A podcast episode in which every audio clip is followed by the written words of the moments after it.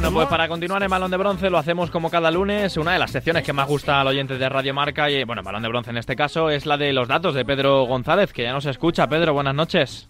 Hola Rafa, buenas noches, ¿qué tal estás? A ver, muy bien, muy bien. Eh, deseando que nos cuentes un poquito qué ha dado de sí esta jornada 14 en la primera federación y lo hacemos empezando por el Eldense, que ganó 2-1 ante la Unión Deportiva Logroñés.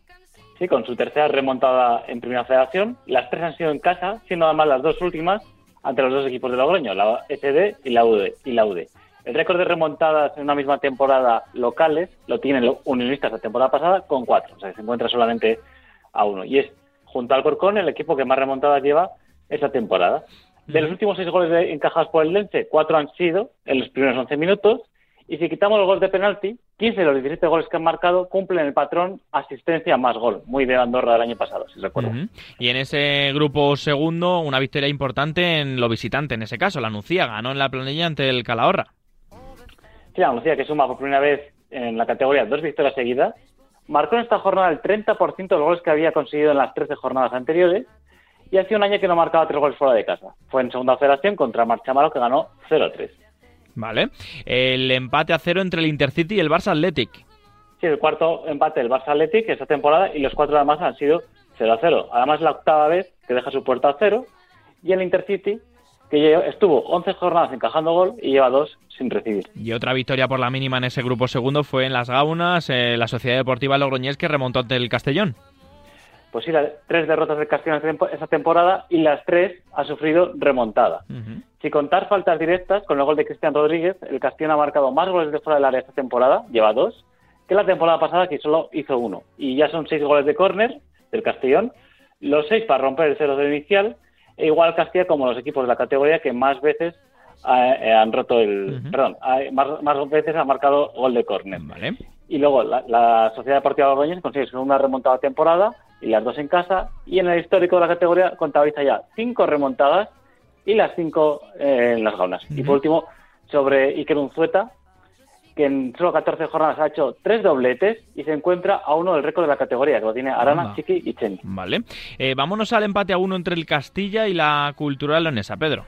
Sí, que se rompe la racha cinco partidos seguidos ganando el Castilla y 425 minutos sin encajar gol, pero es verdad que ya son ocho jornadas sin perder. Con Sergio Arribas que hacía o cumplía su partido número 50 en Primera Federación, con 23 goles y tres asistencias. Es el jugador que más, participa, más participación directa tiene esta temporada y en la historia de la categoría. Y Diego Percan, que es el segundo jugador de la culto que consigue marcar en tres jornadas seguidas desde enero del 2018. El anterior fue Ander Vitoria, temporada pasada. Y un jugador leonés no lo conseguía desde hace 10 años y medio, cuando lo hizo Murci en tercera división la temporada 2011-2012. Eh, y otro empate a uno, en este caso en el, también en el grupo primero, fue el, el Alcorcón, que lo hizo ante el Fuenlabrada en Santo Domingo. Sí, que también se corta otra gran racha, que era la de seis partidos seguidos que llevaba el Corcón, pero suma en casa 17 de 21 puntos. El gol de Berto participan tres jugadores salidos del banquillo, Víctor García, Dalmao y Berto. Y un jugador de Alcorcón no marcaba de casa desde hacía ya tres meses. y es la cuarta vez que el Fuenlabrada se adelanta en en primera federación y la primera vez que lo hace de casa. Otra victoria de, en este caso ahora de un equipo madrileño es el Rayo Majadahonda, que lo hizo eh, remontando también, si no recuerdo mal, ante el Mérida en el Romano. Remontando y destrozando la grandísima racha que tenía el Mérida cuando se adelantaba el marcador. Ah, cierto, cierto, se acabó la racha. Se acabó 98 veces, se ha quedado el récord del Mérida de que se adelantaban y no perdían y Jason Martínez, que ha marcado dos goles esta temporada, y en los dos han sido las dos remontadas del Rayo esta temporada, que fue contra la Cultu y el partido de este del Mérida. Venga, vamos a hablar de un empate a cero, que es el de Unionistas ante el Badajoz. el 50% de los partidos de Unionistas de temporada han terminado en empate, y es la primera, la primera vez que Unionistas no anota en dos jornadas seguidas en Primera Federación, y la última vez había ocurrido en Segunda B, allá por el abril del año 2021. Y dos salidas seguidas del Badajoz sumando puntos, que solo ocurrió esta temporada en las dos primeras salidas que Otro empate a cero fue el del Depor eh, ante el Córdoba con más de 18.000 personas en Riazor. Sí, un Córdoba que sigue invicto fuera de casa, se rompe, vale, romper racha esta, jornada, se rompe una racha de 16 jornadas, no, perdón, de 16 partidos fuera de casa del Córdoba que marcaba al menos un gol. Y en 12 de los 14 partidos del Córdoba no ha encajado gol en los primeros 63 minutos.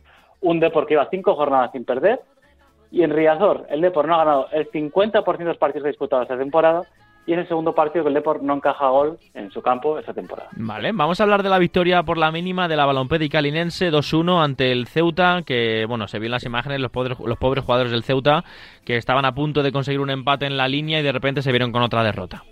Sí, que hacía un año que la Balón han remontado un partido, el 13 de noviembre contra el Alba, y curiosamente marcó también Fran Morante en aquella ocasión un doblete. La Balona con Rafa Escobar, que ha disputado tres partidos en casa y ha ganado los tres, y un Fran Morante que es el central más goleador desde que se creó la primera federación con ocho goles, el segundo que anota esta temporada y los dos en el descuento para sumar puntos. Y del Ceuta, mm. que a pesar de tener una mala dinámica, ya que son nueve derrotas seguidas, que es el récord de la categoría, es el, el equipo que más goles ha marcado en la historia de la competición en los cuatro primeros minutos. Ha marcado exactamente cuatro goles. Vale, también claro, con eso es el equipo que más remontadas ya han hecho, con cinco. Eh, victoria importante del Real Unión de Irún, que ya tiene nuevo entrenador, por cierto. Eh, ha ganado 0-2 ante el Numancia en los pajaritos.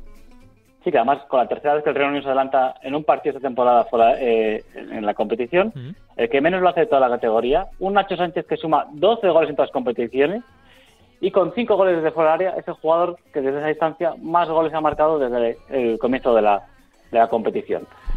Y Orjarzun, que ha repartido dos asistencias desde que compite en la categoría y 11 han sido rematadas de cabeza. Vale, el empate a uno entre el San Fernando y el Linares. Pues solo el Córdoba ha hecho más, ha llegado más veces con ventaja al descanso que el San Fernando, que lo ha hecho siete veces.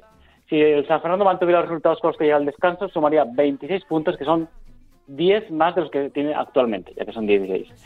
Y tres jornadas sin ganar de Linares, que superó racha desde febrero, y Alex Sancris, que ha participado con un gol y dos asistencias en tres de los últimos cinco goles del Linares. Y cuéntame un detalle del Atlético Baleares que no pudo marcar eh, ante la Morevieta, Nurriche. Sí, que es el séptimo empate en 14 jornadas del Atlético Baleares y en las últimas 25 jornadas de Liga Regular de, de Primera Federación ha empatado en 14. Y tenemos que hablar también del triunfo del Racing de Ferrol en Pasarón 0-2.